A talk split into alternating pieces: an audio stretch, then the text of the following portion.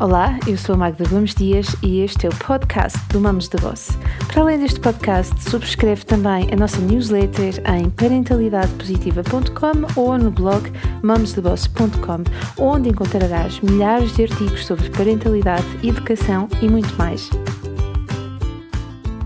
E hoje vamos falar sobre resiliência. Então, quem é que aqui do público que me está a ouvir é da área da engenharia? Será que te estás a perguntar o que é que a engenharia tem a ver com parentalidade e resiliência? Ora, muito bem. Eu falo nisto porquê? Porque o termo resiliência vem da engenharia e é na engenharia que nós encontramos um, uma definição que, é, um, que tem a ver com a resiliência dos materiais. Ora bem, um material resiliente é aquele que não parte, ok? Que é aquele material que, após uma fase de stress e de tensão, volta ao seu estado normal com muito pouca danificação ou nada. Então, um material que nós usamos que é resiliente e que nós usamos todos os dias é, por exemplo, o elástico do cabelo. Nós pegamos no elástico, torcemos, prendemos o cabelo, fazemos totós, voltamos a tirar e voltamos a usar e ele vai alterando progressivamente a sua, o seu estado, mas é de facto um grande exemplo de um material que é resiliente. No caso dos seres humanos, e agora sim vamos falar acerca de nós, a resiliência é uma competência emocional e desenvolve-se à medida que cada um de nós vai crescendo e tendo experiências que a promovam, ok? Ao contrário daquilo que tu possas estar a pensar, a resiliência não tem que ver com as emoções, embora. Lido com elas indiretamente. É que a resiliência mostra-nos como é que uma pessoa reage quando está numa situação de tensão ou stress. E cada um de nós tem a sua forma de reagir a estas situações, mas aquilo que acontece dentro de cada um de nós é exatamente igual. Produzimos todos mais cortisol, os nossos batimentos cardíacos aceleram-se e também em todos nós, todos nós temos mais ou menos dificuldade em aceder à área executiva do nosso cérebro e, portanto, temos mais dificuldade em nos autorregular e por isso podemos tomar decisões que não são assim tão benéficas quanto isso naquele momento. Então, por que a resiliência também é importante? É que é esta competência que nos faz ir de um estado de stress negativo para um estado que nos vai trazer mais proveito e que é melhor para nós. Então, deixa-me te contar uma coisa. Há um estudo que foi feito em 2001 que confirma que o acesso às emoções positivas permitiram aos participantes darem a volta à situação. E como conseguiram fazê-lo, conseguiram também alcançar uma regulação emocional muito mais eficiente e isso ficou demonstrado pelo quê? Olha só, pela diminuição de cortisol, pela diminuição dos batimentos cardíacos e também, e este é um ponto mesmo muito importante, pelo novo significado que deram a cada uma das situações. Para além disso, este estudo dá-nos uma informação preciosa e que está relacionada com o acesso dos participantes às emoções positivas. Hum? Como é que nós então criamos emoções positivas? Como é que podemos encher o saco Billy dos nossos filhos com emoções positivas? É apenas e só vivendo experiências que adquirem um significado positivo, em que nos sentimos bem, confiantes, queridos, enfim, em que nos sentimos tidos e achados. E por isso, isto é uma enorme dica para todos nós que somos pais e educadores, porque nos recorda que a nossa missão é também ajudarmos os miúdos a criarem justamente estas reservas de emoções e de recordações positivas, ok? Não estamos a desdenhar de todas as experiências que possam ser negativas, estamos a dizer que a forma como vamos olhar para cada uma das experiências pode ter um saldo positivo. Ok? Então, nós neste podcast e no próximo podcast vamos falar sobre seis aspectos que nos ajudam a promover a resiliência numa criança. Hoje vamos falar sobre três e vamos ver três dicas também finais de como é que podemos promover esta resiliência no dia a dia e na próxima e no próximo podcast vamos ver os três restantes. Então, os seis são eles. Para hoje, autorregulação, empatia, autoconfiança e autonomia.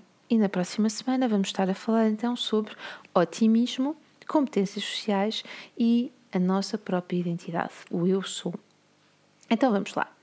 Toma nota, vai buscar uma caneta se for possível, ou então depois voltas a escutar isto. A autorregulação é o quê? é a capacidade que eu tenho em gerir as minhas emoções e escolher aquelas que me trazem mais vantagens. Isto significa que eu não tenho que estar calma, eu não tenho que estar serena, mas eu faço uma escolha consciente de como é que eu desejo estar no meio de uma tempestade emocional. A autorregulação treina-se e estes seis aspectos que nós vamos ver aqui ao longo destas duas semanas também se treinam e por isso nós temos a possibilidade de ajudar cada uma das crianças com quem lidamos a serem mais autorreguladas e com estes seis pontos promoverem a sua própria resiliência. Ok? Como é que eu incentivo então uma criança a autorregular-se? Por exemplo, posso incentivá-la a fazer aquilo que é um dever para depois fazer aquilo que lhe dá mais prazer. Por exemplo, não é que, repara, não é que as crianças sejam malandras, ok? Elas têm, porque têm um cérebro em desenvolvimento, elas têm mais prazer em fazer, ou melhor, querem logo fazer assim aqui, é fazer aquilo que lhes dá mais prazer. E de facto, a nossa, o nosso papel é para trabalharmos esta questão da autorregulação, da autodisciplina, fazer com que a criança faça ajudá-la a tomar melhores decisões e fazer com que ela faça aquilo que deverá fazer primeiro. O ponto número dois é a empatia. Como eu já disse aqui num outro podcast, a empatia tem que ver com a capacidade que de eu me colocar no lugar do outro, ok? Mas é muito mais do que isso. A empatia é eu conseguir relacionar-me com as emoções do outro, ou seja, em algum momento eu entendo não a situação, mas a emoção. Vamos aqui imaginar que um filho adolescente que pode estar a sentir raiva porque vamos imaginar que é o meu filho que, é, que, que, está naquela fase da adolescência está a sentir imensa raiva de mim porque eu não o deixo sair à noite. Ou vamos aqui imaginar que é um filho meu mais pequeno que está ainda a, aprender a agarrar as, as coisas, fica altamente frustrado porque não consegue agarrar na caneta em condições. Eu posso não entender a situação, posso até não me lembrar mais de como é que é viver aquelas situações, nem as ter vivido, mas eu consigo relacionar-me com a situação, ou aliás, desculpem, com a emoção. Eu consigo relacionar-me com a raiva, eu consigo relacionar-me com a frustração, porque em certos momentos na vida já senti tudo isso. E a empatia é importante, então, para a resiliência, porque nos coloca em contacto com as emoções do outro e com as nossas também e nos ajuda a ter uma maior experiência com as mesmas, ok? Portanto, quanto melhor eu lidar com as emoções, mais resiliente eu me torno. E finalmente, o último ponto para hoje tem que ver com a autoconfiança e a autonomia, que são dois fatores muito importantes para a questão da resiliência. Repara, uma criança, um jovem, um adulto que são autoconfiantes desenvolveram em si uma noção de fé individual para conseguirem aquilo que que para, para ou, isto significa que elas sentem, estas pessoas se sentem capazes e mesmo não sendo capazes sozinhas, sabem como é que vão conseguir aquilo que necessitam, E então elas sabem-se competentes para conseguirem aquilo que precisam. Às vezes perguntas porque é que isto é assim tão importante para a resiliência. É que, por exemplo, mesmo uma nota negativa, ou mesmo um coração partido, ou mesmo uma aventura, uma viagem pela Europa, uh, estas crianças e estes jovens vão saber, porque se foram provando isso ao longo da sua vida, que são capazes de se, em bom português, de se desenrascarem, mas mais do que isso, são capazes de se superarem. Portanto, a questão da autoconfiança e da autonomia são também importantes. Para terminar, vou então deixar-te três ideias que deves ter sempre em mente para promover a questão da resiliência nos teus filhos. Então vamos lá. Ponto número um Toma bem nota. A resiliência depende das relações que desenvolvemos uns com os outros e tenham atenção, por isso, as pessoas com quem te relacionas e de que forma é que elas contribuem ou não para o teu bem-estar emocional. Ok?